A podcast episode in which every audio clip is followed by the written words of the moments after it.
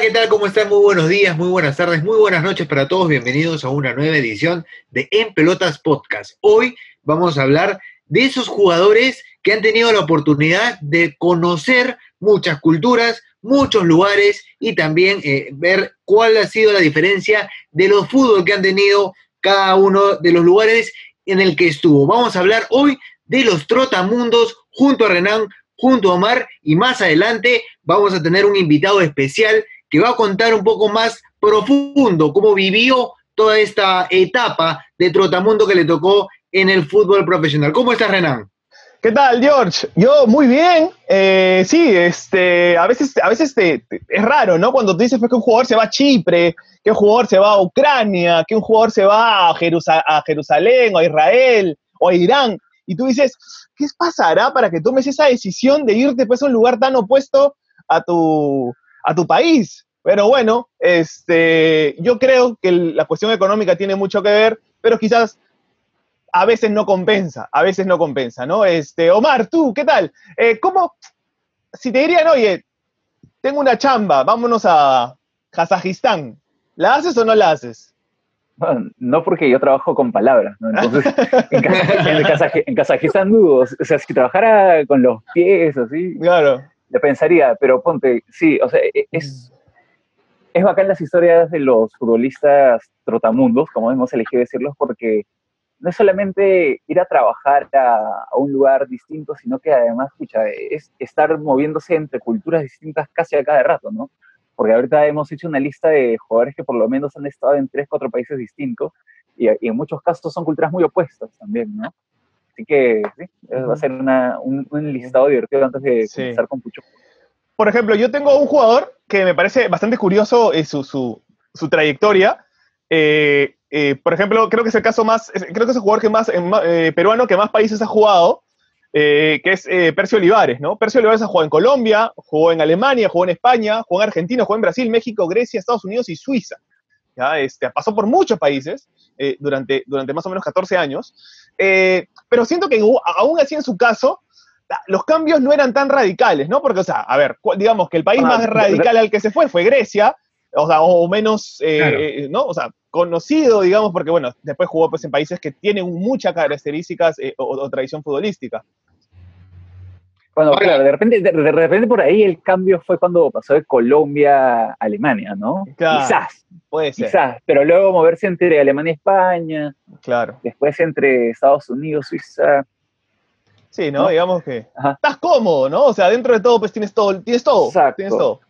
Otro, otro jugador que a mí me llamó mucho la atención cuando estaba haciendo el repaso es el de Jorge Loberita Ramírez. Jorge Loberita Ramírez, eh, si bien es cierto, es identificado con Alianza y estuvo también en otros equipos de fútbol peruano, pero le tocó estar en equipos como, bueno, el Tampico Madero de México, se fue a Grecia, se fue al eh, eh, Esperance de Túnez, se fue a Chipre y terminó en un país sumamente inédito, ¿no? donde yo escucho más salsa que, lo que juega fútbol, que es Puerto Rico. Estuvo en Puerto Rico. Que, ni siquiera es un país, ¿no? ni siquiera es un, es un, es un estado. Este, Exactamente, es una isla. Claro. Eh, Entonces, e, e, es, raro, es raro porque estuvo siete años en Puerto Rico. Incluso yo he tenido la oportunidad de conversar con él luego y, tiene ese dejo puertorriqueño característico. Ah, se le quedó, se le quedó. Claro. La gran Mariña hizo, dices. otro, otro, otro, otro territorio eh, bastante común, eh, eh, en el que hay bastantes jugadores peruanos, ahora es más común que antes, ¿ya? Pero antes, los peruanos medio que inauguraron, no sé si inauguraron, pero, pero hubo muchos que nos sorprendió, por ejemplo, que, que, era China, ¿no? Muchos, muchos jugadores peruanos terminaron sus carreras o, subieron cerca al, fin de sus carreras que fueron a China. Balán, Miguel Miranda, el, Carón Miranda, Flavio Maestri, también estuvo en China. Eh, y ah, bueno, ahora es un país donde se paga mucho, pero antes también este, que querían desarrollar pues, la cultura futbolística. Omar, ¿tienes algún ejemplo? Sí, bueno, más reciente es este, el caso de Andrés Mendoza, ¿no? que también ha sido un jugador que ha estado en varios países y que de hecho en algunos de ellos le fue muy, muy bien, ¿no? O sea, su primera experiencia fuera de Perú fue en Brujas, donde eh, terminó convirtiéndose en ídolo, hace poco lo, homenajearon, fue protagonista del partido que, luego impuso el Seven Nation Army de White Stripes como himno futbolístico, eh, de ahí pasó por el Marsella, ha estado en México, donde también le fue, fue bien, ¿no? Y este, bueno, por un montón de equipos, un montón de países, y, este, y otro caso parecido más reciente y que quizás tenga la oportunidad de extender su lista es el caso de, de Raymond Manco, ¿no? Porque jugó en México, en Irán, en Emiratos Árabes y en Holanda, en dos equipos, ¿no? Exactamente. Y, otro caso que me parece bastante, bastante eh, particular por los países en los que ha jugado eh, es el de Paco Bazán, ¿no? Paco Bazán, que ahorita después está en el mundo de la farándula y, metido más en, eh, en, las, bueno, del otro lado del fútbol. Ha jugado, bueno, jugó en el Pontevedra, España, bueno, todo bien hasta ahí, pero luego se fue a Chipre. Y en Chipre jugó en dos equipos, o sea, o sea le, parece que le, a le fue bien, y oh, este, o le fue mal, no lo sabemos muy bien. este, y también llegó a jugar en Letonia, ¿ya? Es este, Letonia, pues que es un país de Europa del Este, súper, o sea, creo que yo no tengo ninguna otra referencia de Letonia, este, más que este, este equipo en el que jugó Paco Bazán. ¿Qué pasa, no? ¿Qué pasa por la mente del jugador para irse a países como estos? Este, quizás yo creo que, a ver, particularmente, yo creo que tiene que ver con también una cosa personal. Por ahí que te quieres escapar un poquito de esto y dices, me voy a, pues, a Letonia, ahí no me va a encontrar nadie, no voy a conocer a nadie y, y ya está, ¿no? No, y además, este, también es como, ¿qué representante te dice, pucha, la tienes para hacerla en Letonia, ¿no? Claro, claro. claro. no, o qué pensó también la gente de Letonia, Paco Azán, alucina. Sí, sí, sí, claro, claro, claro, claro. Ahora, hay un caso, si, lo, si, lo pones, si, lo, pones, del otro lado también es más raro, creo. Claro, claro. Sí, sí, sí, sí. Hay, hay, hay, un caso muy particular que es el de Abelo Batón, ¿no? Abelo Batón estuvo en el Atlético Paranaense, pero en el Atlético Paranaense era prestado constantemente lo prestaron a la U en el 2001, lo prestaron a Boys, lo prestaron a Laurich, o sea, no era, era, era un jugador que jugaba eh, medio año en Brasil y se venía al Perú y, así, y así cambiaba muy radicalmente de, país y también estuvo en Kuwait, estuvo en Kuwait en el 2004, estuvo en Chipre. Antes, de que Tongo, antes, que Tongo lo hiciera, antes de que Tongo lo hiciera famoso antes de que Tongo hiciera famosa Kuwait. sí, sí, sí. Este, y uno de los jugadores, ya, ya para pasar a la siguiente, porque esto es solamente una introducción, y uno de los jugadores que, que también ha sido un trotamundos, y, creo que fue uno de los que inauguró, digamos, este, eh, eh, el jugar en, países con, en ese momento, poca tradición futbolística, fue Puchungo Yáñez, ¿no? Puchungo Yáñez jugó en Ucrania, jugó en Arabia, jugó en Aruba, que es una isla, eh, digamos, neerlandesa, y, este, y él está el día de hoy con nosotros. Nos va a contar, nos va a contar un poquito sobre esas experiencias, esos choques culturales, sobre cómo era adaptarse y, si realmente se adaptó, quizás nunca lo hizo, eh, a, fútbol, a, digamos, a, deporte, a jugar en un, en un país tan este, eh, poco conocido aquí. Así que en la siguiente eh, parte, no se pierdan, Puchungo Yañez. ¿Algo más que decir antes de pasar a la siguiente parte, George? Omar. Bueno, en realidad eh, llama, mucho, llama mucho la atención cómo, cómo un jugador puede tomar esta decisión de ir a fútbol como Kuwait o fútbol como, como bueno, el brasileño y también tener ese, ese cambio, ¿no? Brasil, Chipre, Portugal, ¿cómo, cómo, puede, cómo puede tomar esa decisión? Y, bueno, y ojalá que Puchungo nos, pueda, nos pueda contar. Listo, entonces nos vemos en la siguiente parte con Puchungo Yáñez. Y como lo prometido es deuda, estamos con un, eh, un jugador que estuvo en muchos países, vivió muchas culturas y tiene mucho para contar de su paso por el extranjero, porque incluso fue entrenador en el extranjero, estuvo en Arabia, estuvo en Ucrania, estuvo también en Costa Rica y en México. ¿De quién estamos hablando? De Alfonso Puchungo Yáñez. ¿Cómo estás, Puchungo? Buenos días. ¿Qué tal, muchachos? Muy buenos días. Este, bien, contento acá en casa, encerrado como todos y esperando, esperando la final de la Champions, a ver qué pasa. claro que sí. Ayer eh, ganó el Sevilla por sexta vez. Este, ya sé si es un caserito de la Europa League. Eh, y bueno. Sevilla League. ¿Ah? De Sevilla, League. Eh, bueno, lo que vamos a hablar, como ya mencionó George, es un poquito sobre esos cambios de cultura y esos cambios, esas decisiones de ir a países, eh, a diferentes países del mundo, ¿no? Algunos que no necesariamente son pues eh, identificados eh, con equipos de fútbol o jugadores de fútbol y que ahora sí quizás un poco más, pero antes quizás no tanto. Omar, ¿cómo estás? Sí, muy bien. Puchungo, quería arrancar haciéndote una pregunta que, que en realidad me, me da mucha curiosidad, porque o sea, claro, tú has estado en varios países a lo largo de tu, carrera, pero creo, eh, desmiénteme si me equivoco, que no es lo mismo de repente ser nuevo, eh, ser extranjero en México, en Costa Rica, donde manejas el idioma, y ser nuevo en, Ucrania, ser extranjero en, Arabia, ¿no? Este, ¿Cómo es eso? ¿Cuál es la diferencia? ¿Cómo te recibe un equipo de un país o del otro? Eh, sí, es totalmente diferente. Es este, y más aún en, en, las épocas que yo me, bueno, que me tocó ir, ¿no? Que no había redes. Quizás ahora es más manejable porque puedes comunicarte con todo el mundo. En ese tiempo, imagínate, ¿no? En Ucrania era, bueno, mi, primera salida a México tranquila porque está cerca, el idioma, me fui con Martín Dalorzo, eh, eso te ayuda también, estar con un compañero. Después la siguiente fue Ucrania, que sí, yo soy aventurero en mis viajes en realidad. Eh, antes no habían empresarios, no, como te digo, no había redes, no era tan globalizado, donde apretabas un botón y veían cómo jugabas en Europa.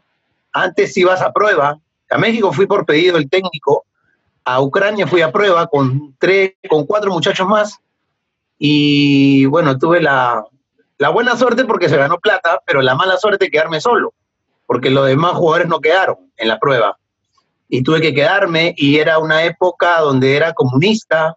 Eh, yo entré con 300 dólares en la billetera y tenía que salir con esa plata, no podía salir con un, con un dólar más, este, con la cadena que había llevado, eh, la pulsera o el reloj, todo estaba apuntado, yo tenía que salir con esa plata y tuve la, fue mi primera experiencia fuerte, este, a pesar de ser el Callao y vivir en zona brava, este, nunca he estado metí en líos y me tocó, era, era jugarme mi plata, ¿no? Tenía cerca de 35 mil dólares, creo que era mucha plata en ese momento y, y este, de mi ignorancia yo me la tenía que traer, no podía meterla a un banco ni nada, tenía que usarla en Ucrania.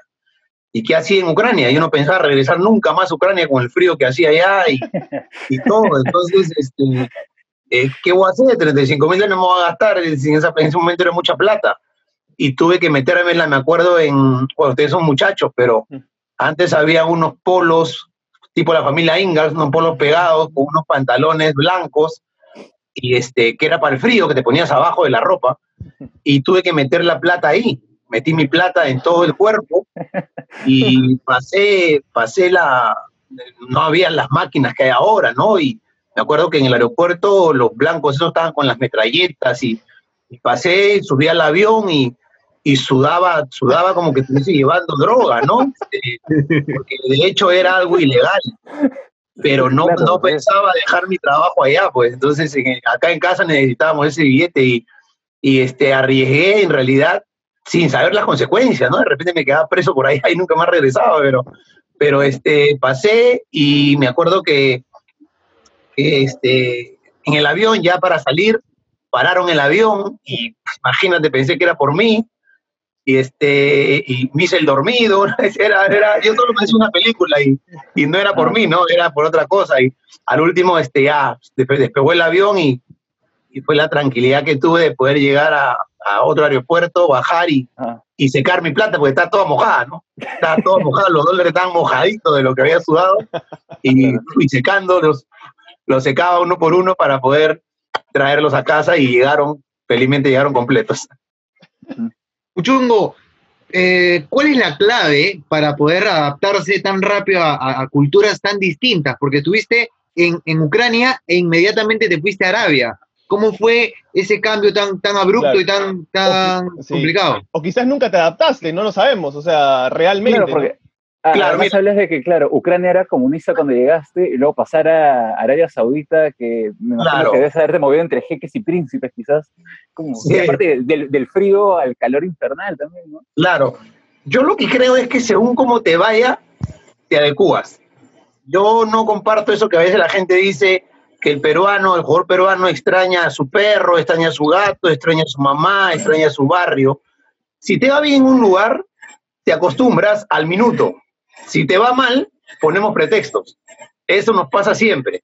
O sea, a mí, a mí no me fue bien en, en Ucrania. Jugué poco y puse pretextos desde que no jugué el primer partido. Dije, hay mucho frío, la gente no saluda, este, no hablo con nadie, es comunista, le encontré mil defectos, que de repente no eran tantos. Me fui a Arabia Saudita y en Arabia Saudita, a pesar que es más complicado por la cultura, por la religión, por, la, eh, eh, por todas las restricciones que tiene el país, me acostumbré desde el primer día que llegué porque me recibieron bien, debuté, entré en un segundo tiempo, hice gol de tiro libre y la gente te comenzó a querer. Entonces, a pesar que la gente pueda decir, claro, ¿cómo te acostumbraste en un lugar como en un lugar como Arabia Saudita, donde es más complicado y uno que es juerguero, que le gusta su cerveza, mujeres, allá no había nada, este, me acostumbré porque me fue bien.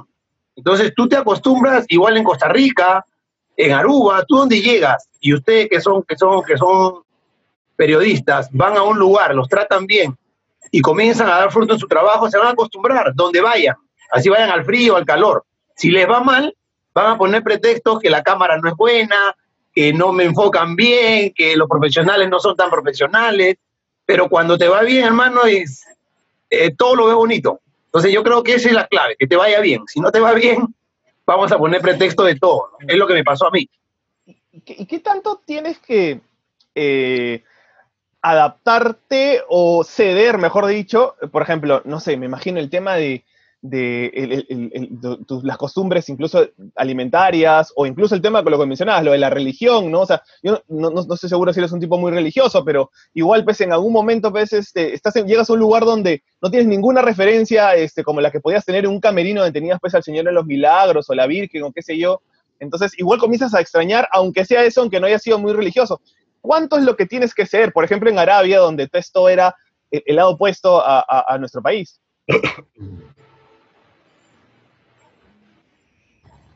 Perdón, se fue, ¿no? ¿Y ahora sí? Sí, sí, sí. Sí, sí, sí. Eh, este, bueno, en, Arabia ceder, eh, religiosamente tiene que ceder todo, porque ya no puedes dar rienda suelta a tu religión. Yo no soy de, yo voy a misa, voy a misa, no voy todos los domingos, pero sí voy, o si no voy solo, entro, me gusta hablar con el barbón solo, este, entro a una iglesia cuando no hay nadie, de repente cuadro mi carro, bajo, hay poca gente, me arrodillo, rezo, pido perdón, este, pido lo que tengo que pedir, este, agradezco y me quito. Pero allá, este, mi primera experiencia fuerte con eso, porque cuando llegué al país, en realidad Arabia, yo no sabía dónde llegaba primero, yo no sabía Arabia dónde quedaba, no sabía si en realidad jugábamos contra gente o contra camellos, yo no sabía nada.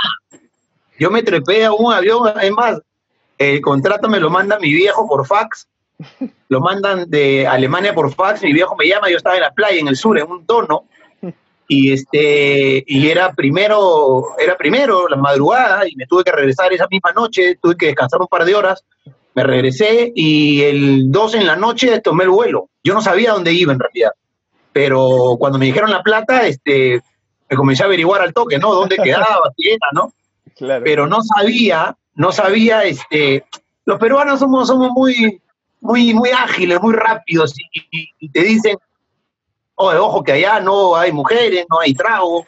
Y dije, oye, ya, yo soy peruano, pero soy callado, pero ya voy a encontrar de todas maneras, está loco. ¿No? Este, la de la de Palomía. Y llegué y era real, pues, ¿no? Entonces yo no llegué y no sabía qué pasaba. Yo firmé un contrato que después me lo explicaron donde yo me regía a todas las reglas de allá. Allá no hay turismo. O sea, si nosotros queremos ir a conocer a Arabia Saudita, no podemos. Tenemos que ir a trabajar o por familia, o porque eres musulmán. Entonces yo este, firmé un documento donde yo no sabía ni qué era y que yo estaba, yo estaba bajo las reglas de ellos. Si yo robaba, me cortaban la mano. Si metía droga o violaba o pasaba algo o mataba a alguien, me cortaban la cabeza públicamente. Entonces, este, era, era, era un contrato complicado para el que va a hacer las cosas mal.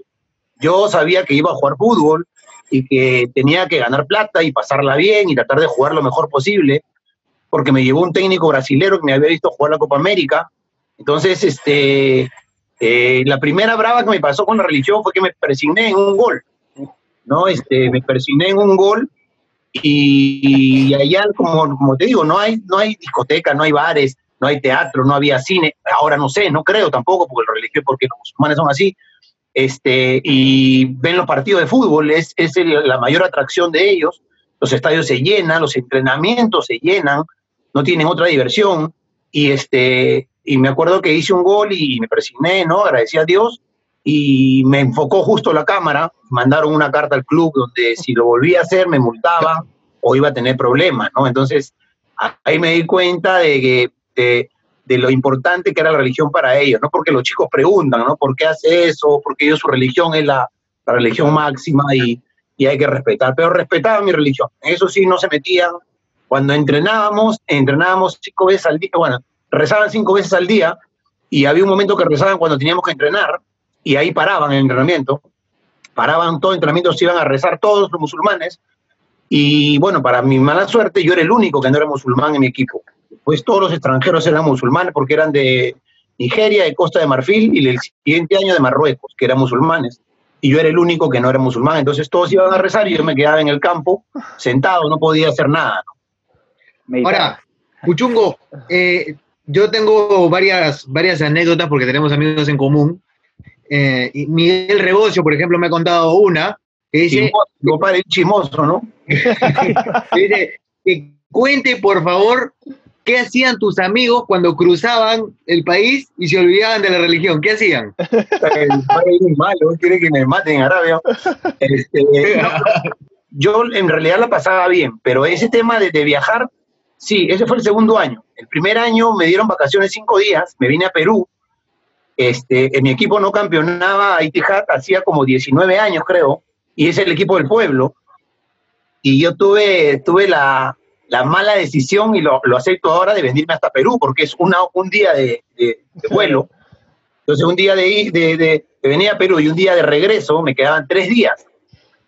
Imagínate después de siete meses, esos tres días, sin trago y sin mujer allá. O sea, llegué acá y no vi a mi familia. La vi en el aeropuerto cuando me recibieron y cuando me despidieron. Y, este, y llegué a Arabia, el vuelo larguísimo llegué a Arabia y, me temblaba todo. Y aparte jugábamos, yo llegué una, una noche, ¿cierto? Y al día siguiente jugábamos. Entonces tuve que jugar, jugamos una semifinal de la Copa del Rey, la perdimos 1 a 0, este, y la gente quedó muy mortificada porque era una oportunidad para campeonar.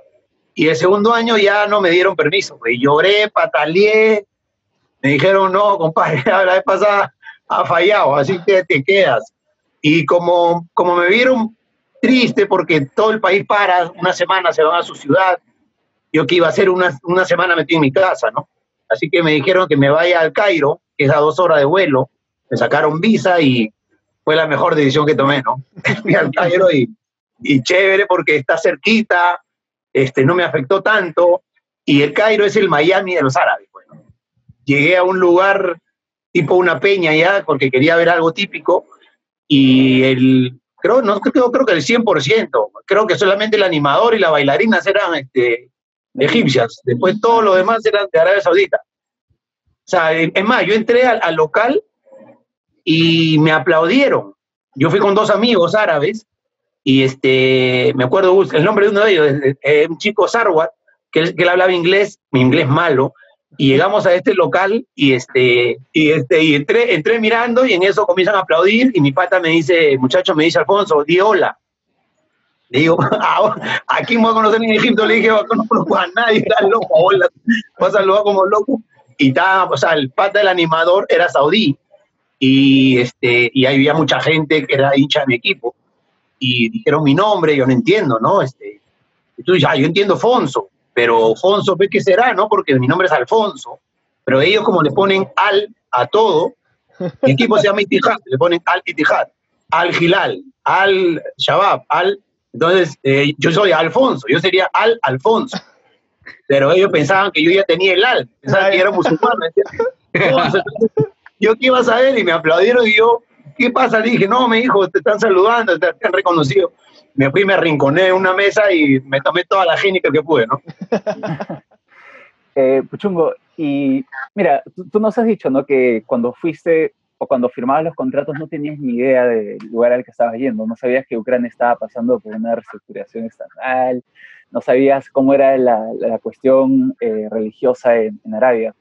Eh, de hecho, aún pasa, por ejemplo, a, Lucas Piatek dijo hace poco, el delantero que firmó por el Genoa, nos dijo que cuando le dijeron que iba a firmar por el Genoa, lo primero que hizo fue meterse a FIFA y buscar a, su, a, sus amigos, ¿no? Pero en el caso inverso, eh, ¿qué sabían de Perú eh, los compañeros a los que recién estabas conociendo?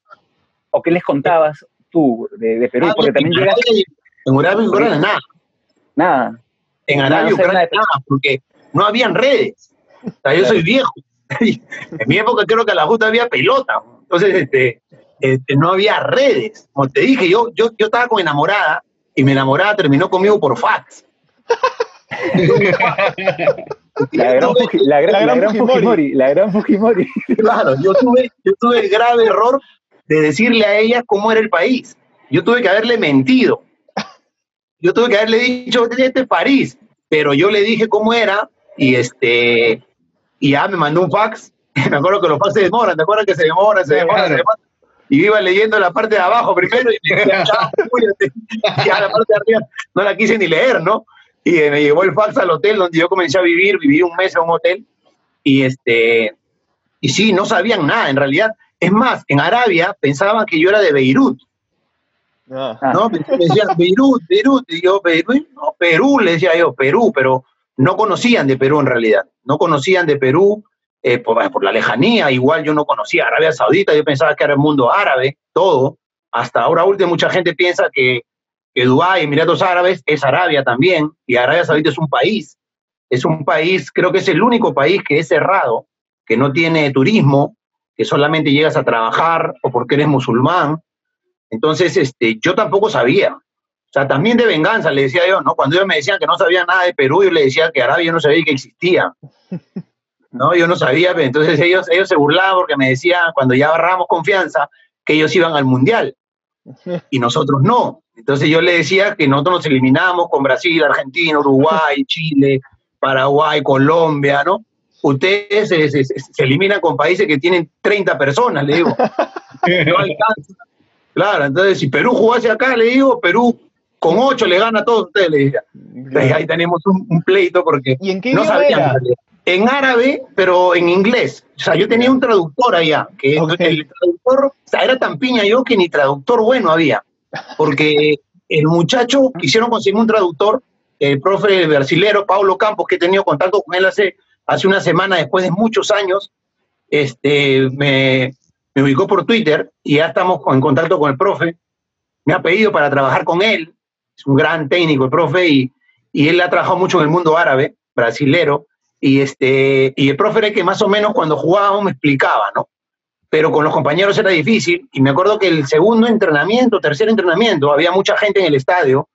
Y llegué, entré por el túnel donde estaba toda la gente que te saludaba, te gritaban, ¿no? No sé qué me dirá.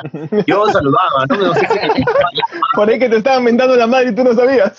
Yo saludaba, yo me sonreía, gracias. ¿no? Entonces, pasaba y me acuerdo que, que escucho que un muchacho me van a disculpar el, el término, pero es muy gracioso porque me dice, o sea, todos gritaban y él me dice, conchas tu madre. Y yo, eso no es árabe, no, eso no es árabe. Entonces, conchas madre, y me, me, me mentaba así cada rato y yo volteo y lo buscaba y era un muchacho que mi pata Abdul, Abdurrahman aquí, este, nombre terrorista tiene, le digo siempre, y, me dice, este, y me dice, conchas tu madre, yo, yo, y yo, asume por fin. Oh, todas español le digo y me dice, poquito, baja, por favor. Y seguridad, el gordo Hisham, me acuerdo de gordo, muy buena gente, le digo, por favor, que lo deje pasar. Y, entró y me comenzó a explicar que él había tenido una novia peruana en Los Ángeles y, este, y que sabía un poquito, ¿no? Pero poquito sabía. Entonces yo le dije, bueno, yo te voy a enseñar español y tú enséñame inglés, árabe, algunas palabras para entender. Entonces comencé a parar con él todo el día y él ya me explicaba las cosas que me decían, ¿no? Qué buena, qué buena. O sea, aprendió un poco y lo primero que aprendió fue este, a, mentar la madre. Clásico. Sí, todo, todo. le salía bien. Le salía bien. Le salía bonito. O sea, se escuchaba bonito, ¿no? No era una mitad de madre ofensiva, ¿no? Claro. Era una mitad de madre bonita, sí. ese, ese, choque cultural, pues, este termina siendo, termina siendo pues, determinante hasta, o sea, ya se vuelve pues tu, día a día. Me mencionabas esto de, de, comer en la, de comer en el, en el piso, ¿no? Y, y ahí también quería preguntarte, ¿qué tal es la comida, no? O sea, sales de acá del Perú, pues que comemos tan rico todos los días y, comer en el piso y después, ¿qué, clase de comida había? Cuéntanos un poco más. Sí, en, realidad la comida rica, hay mucha variedad.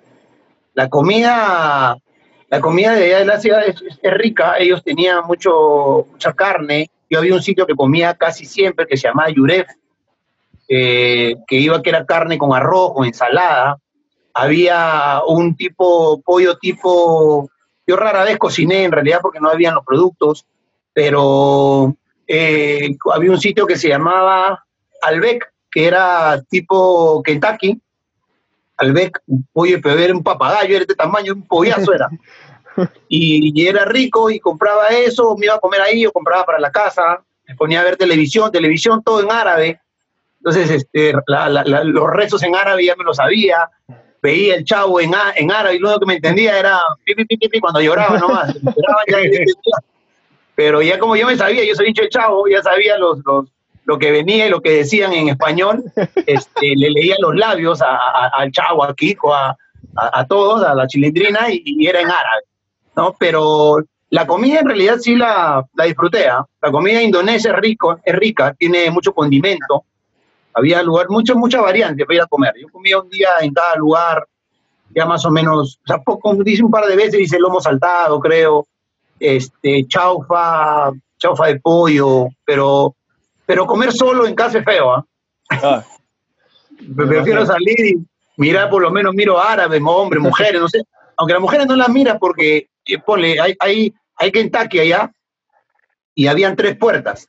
Era una para solteros, una para familia y una para mujeres. perdón, una para hombres, ¿no? Una para mujeres, una para hombres y una para familia. Entonces tú no te cruzabas con las mujeres para nada, ¿no?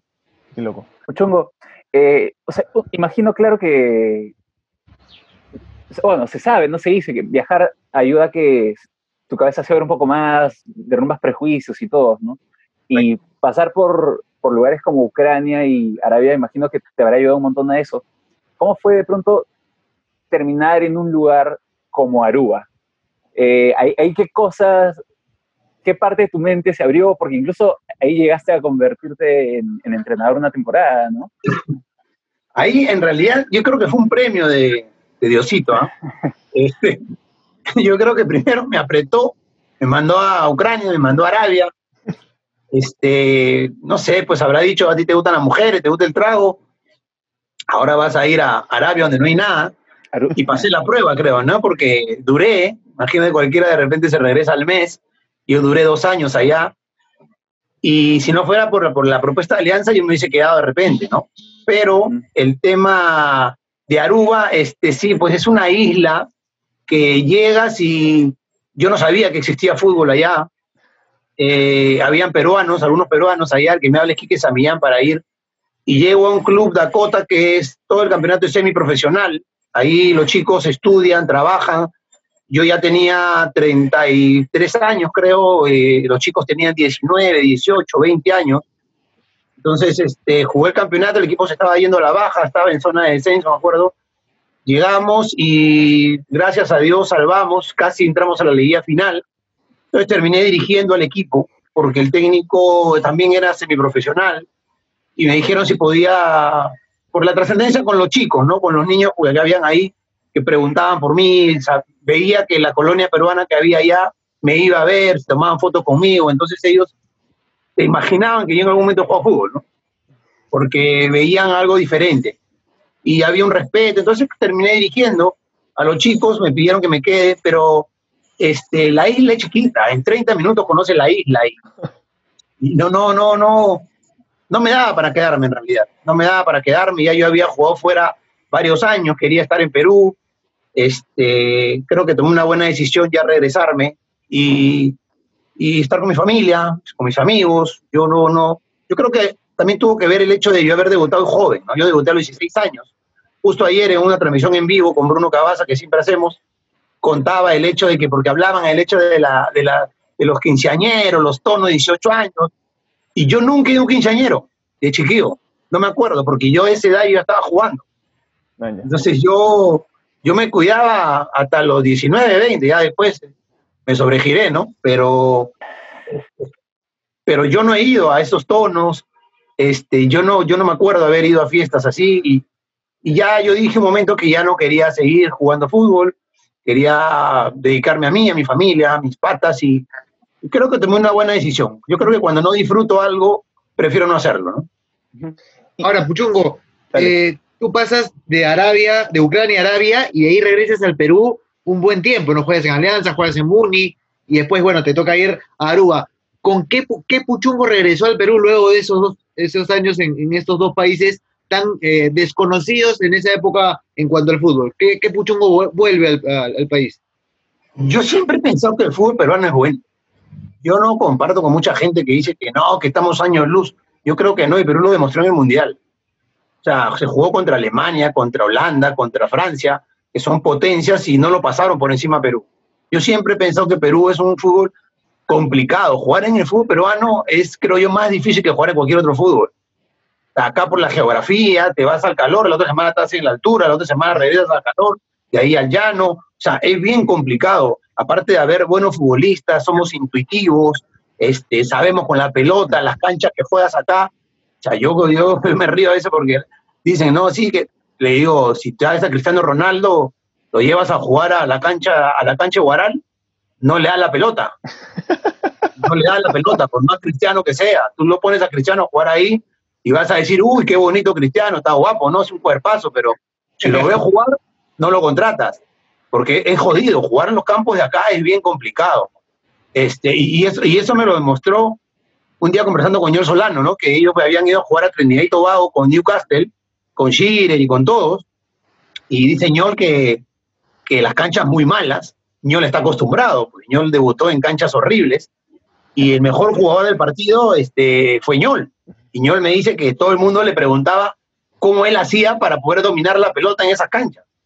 Me dice, Cumpa, me dice, la, a Chile no le daba la pelota, me dice, tú lo veías, le pegaba al aire porque la bola viene con un conejo adentro. es, jodido y, el fútbol peruano es difícil. Entonces, este, yo creo que siempre que regresé, regresé creo un fútbol más, más difícil del que fui. Más difícil del que fui. En México se juega bien, este, en ese tiempo no era como ahora, pero creo que en Perú se juega mejor.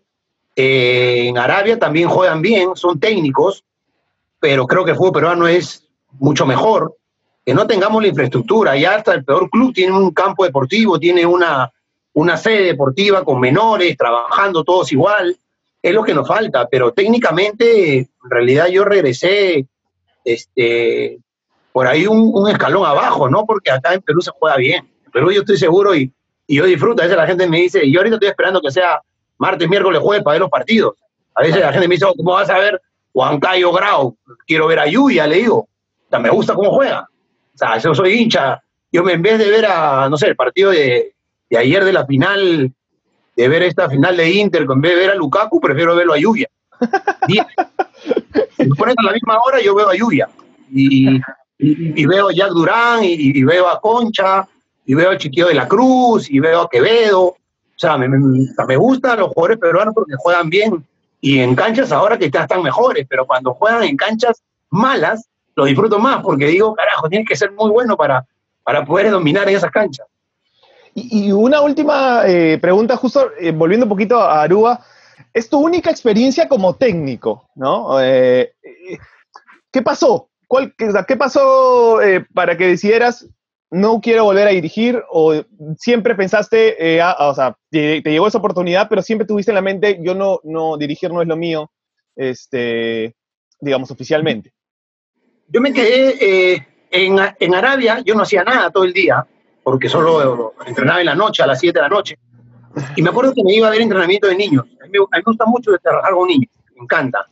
Y me fui a trabajar con los niños y me iba y como llegaba y, y llegaba pues este el ídolo del primer equipo a verlos y me ponía a jugar con ellos. Entonces, los entrenadores me querían mucho y, y, yo los ayudaba, me ponía a trabajar con ellos. sea, no me decía que me, que fuerce porque tenía que entrenar, pero por lo menos me la daban y se la tocaba y hacíamos con ellos.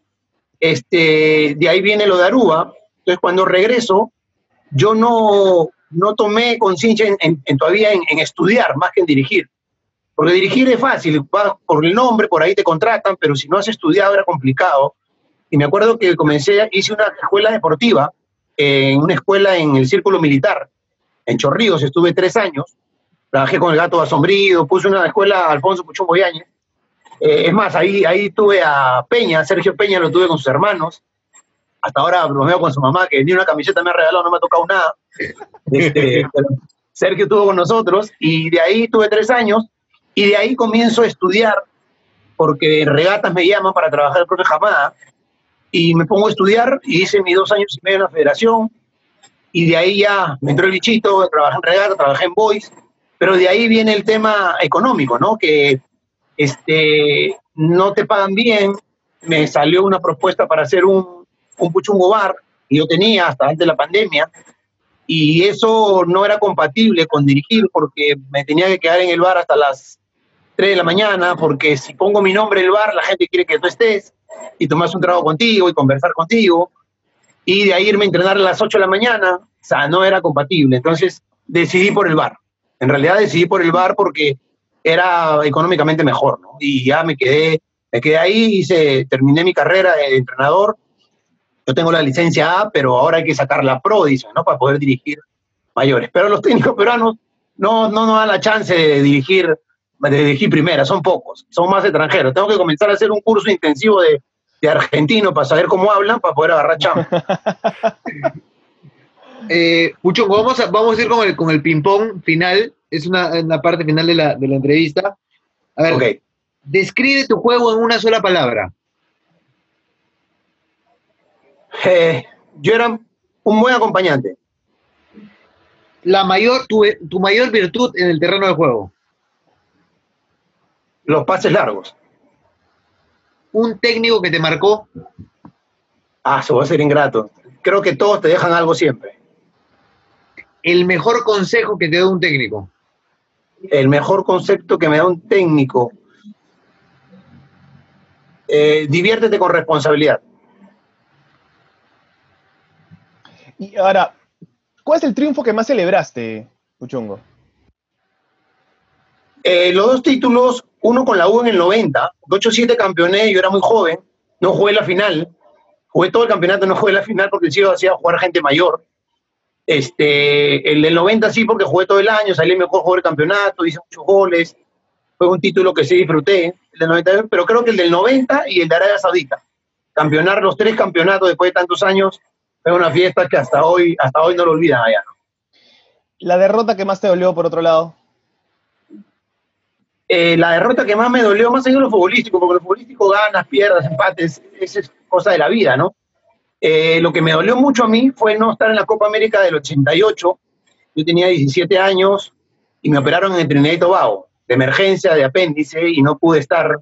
Cuando yo ya me había ganado a pulso un puesto, estaba Uribe, estaba La Echea, estaba Franco Navarro, y yo había jugado un par de partidos muy bien y ya iba, iba a arrancar el partido siguiente, y un día antes me operan de apéndice y me dolió mucho no poder estar y perderme esa Copa América tan joven. ¿no?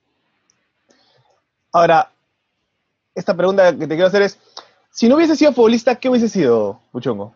en broma te hubiese dicho choro, pero no. Eh, a mí me hubiese gustado, de verdad, ser periodista. Yo eso decía desde chiquillo. Es cierto que, podría estudiar, hacerlo. Ahora trabajo en el 7, soy panelista, pero invitado como es futbolista, pero este, no quiero ser competencia de usted. Así que lo dejo que ustedes sean periodistas. Yo a mí me invitan a, comentar partidos por lo que jugaste fútbol nada más, pero, pero sí, por ahí algún curso haré, ¿no? Pero sí, siempre me encantó. A pesar que le tenía miedo a las cámaras de muchacho, ¿ah? le tenía mucho miedo a las entrevistas, me corría, siempre que había planta baja en Nacional, después de los partidos salía arrancado por un lado para que no me agarren y no me pregunten, pero ya después te acostumbras, pues.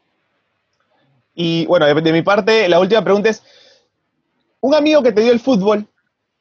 Paso, madre. O un, amigos que te dio el fútbol.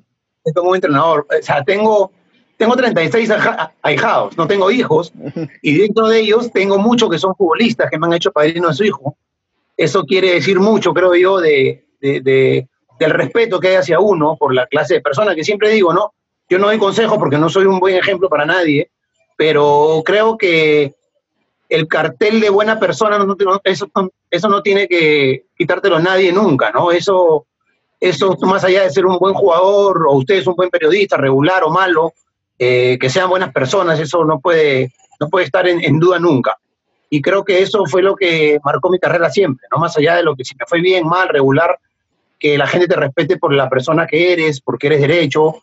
Y eso en el fútbol me dio ser padrino del hijo de Marrú, de la hija de Marrú, de, señor Solano, de Basalar, de mi cumpa Balán, de, a ver, ¿quién más? Por ahí me estoy olvidando y me van a, me van a putear, eh, de Agujita Baza, este, de San Pisavera, de la promoción de su hija. O sea, gente que me dio el fútbol, Lovera, Marco Lovera es un gran amigo, Waldir, Jairo, el Puma, el Pato Cabanías. O sea, el fútbol en realidad a veces cuando yo escucho y digo a la gente, no, amigos, he contado con los dedos, yo sí tengo el placer de tener en el fútbol muchos amigos.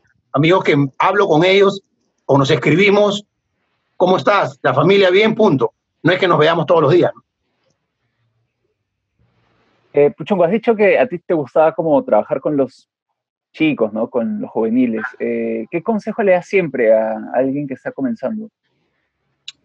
Eh, en lo futbolístico siempre hablo, ¿no? Este, más o menos eh, a, los chicos hablarle de, lo del fútbol, porque yo creo que no es bueno tampoco, ponle, sí le puedo decir, muchachos, cuídense, no salgan de noche. En Regata tenía unos grupos, yo tenía Rafael Guardera, tenía varios muchachos, abulos, este, y, cómo decirle a los chicos, este, no salgan, no tomen, y chiquillos somos crueles, profe, ¿y tú? yo ya no juego, le digo, ¿no? Pero, pero este, eh, lo, que yo siempre les hablo es, el tema personal. Más allá de lo futbolístico, se van a desarrollar ellos. Tú los puedes conducir, ayudar a que sean mejores técnicamente, tácticamente, físicamente. Pero yo siempre me enfoco en el tema personal. Si tú eres una buena persona este, y tienes cualidades, vas a triunfar. Vas a triunfar si eres buen hijo, si eres buen padre, si eres buen amigo, buen hermano, buen esposo, este, en, lo general, una buena persona, creo que eso te va a guiar a ser bueno en lo que seas, no solamente en el fútbol, en lo que sea, ¿no? Porque lo, demás es el talento de cada uno. A ustedes le pueden decir, eh, mira, el micrófono acércalo más, la cámara más, eh, pregunta esto, habla más, habla menos, pero el hecho de que no sean corruptos, eso es lo que te va a guiar la gente que te guió a ti. Porque si viene un corrupto a decirte, oh, no agarres plata, profe, devuelva lo que se llevó, fe. Entonces, no, no, no. O sea, lo mejor es, es, ser derecho en sus cosas y, este, y ser consecuente con lo que dice. Una pregunta más puntual. Eh, ¿Arabia o Ucrania? Arabia. A pesar que no había nada que importa. Otra, una un poco más complicada de repente. ¿La U o Alianza?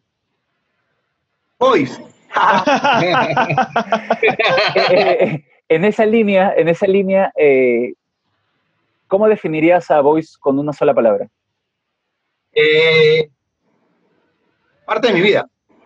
Fui mascota, fui eh, jugador en todas las divisiones menores. En ese tiempo no había, como ahora, sub 12, sub 15. Era mini calichín, calichín, infantil, juvenil. Hice todas las menores. Fui en primera, fui directivo, fui gerente deportivo cuando subimos me faltó, me falta ser presidente, pero no tengo plata. No tengo plata. También en, una frase, eh, Callao. Y Callao me dio todo. Y lo extraño. Extraño. Y algún día voy a, voy a volver a vivir a mi barrio. Algún día. Y otra vez, con una frase o una palabra, el conejo rebocio. Mi brother de, mi brother de ahora, porque el conejito es, es menor que yo, es otra promoción, pero en estos últimos cuatro, cinco, seis años hemos caminado juntos por el tema de los viajes y hemos hecho una amistad muy, muy, muy, muy linda, muy sincera. Yo, tengo, yo tengo una pregunta final. acabas de contar que hiciste todas las divisiones menores en, en, Boys, pero tú debutas en la U. ¿Por qué, por, cómo, ¿Por qué se dio ese debut y no se, eh, el debut de Boys no, no se dio? Porque yo siempre he jugado con dos años menos, tres años menos en mi categoría. Yo soy 70, yo juego con Balán, Balán es 6'8, o él dice, creo que el negro es más, pero él, dice que es 6'8, entonces yo siempre juego con dos años menos. Yo era muy chiquito, muy flaquito, cuando llegamos a una edad de, de 15 años, 16 años que tenía Balán, yo tenía 14, 13, entonces yo, ellos pasaron a una reserva, pero con mi, con mi peso y mi edad yo no podía pasar a la reserva. Entonces me quedé en el aire, me quedé sin categoría en el Boys, hice hasta juveniles con, con 14 años, y de ahí me voy a la ELU, ¿no? Donde había una categoría que hacía el profe Ronald Pinto, que en paz descanse, me lleva a la ELU, y de ahí me llaman a la selección el profe Chale. Entonces ahí a los 14 años que recién yo comienzo, ya no estaba en el Boys, comienzo a jugar en la selección infantil, juvenil, y ya de ahí me contrata la 1. Este, pero me llama de la selección, me llama. Bacán. Bueno, esto ha sido todo eh, por el día de hoy. Hemos eh, conversado mucho con Puchungo. Muchas gracias, Puchungo. Nos ha contado sobre experiencias en Arabia, en Ucrania, en Aruba, y nos ha contado también este, sobre lo importante que eh, es siempre estar pues, este, dispuesto a adaptarte, ¿no? Creo que esa es una gran característica de, no solamente de un futbolista, sino creo que de una persona, el de poder adaptarse ante la situación y decir, esto es lo que me toca y, depende de mí si me va bien o si me va mal y creo que, creo que Puchungo lo dejó bastante claro. Muchas gracias, Puchungo. No sé si tienes algo eh, más que decir eh, para, terminar el programa. No, no, gracias a ustedes. Hay que seguir cuidándose con esta pandemia. Eh, me han despertado, entonces son las 11 de la madrugada para mí, pero, pero valió la pena, valió la pena porque hablar de esto, que nos encanta el fútbol, de anécdotas es chévere, y que la gente escuche, y como tú dices, cuando hay trabajo, muchachos, hay que poner el hombro en lo que sea. Lo que sea, si, no solamente en lo futbolística, o sea, que me, tocó ir a países, a países raros, pero igual, cuando me tocó trabajar acá o me tocó trabajar, fui vendedor de pinturas en spray después de jugar fútbol y no me avergoncé y, no me avergonzaría de agarrar un taxi y taxiar. Así que adelante muchachos, la cosa está dura y hay que trabajar, no hay que poner el pecho. Listo, Puchungo, muchas gracias. Gracias, a ustedes muchachos, éxitos, gracias. Nos vemos, esto ha sido todo. Chau, chau, chau.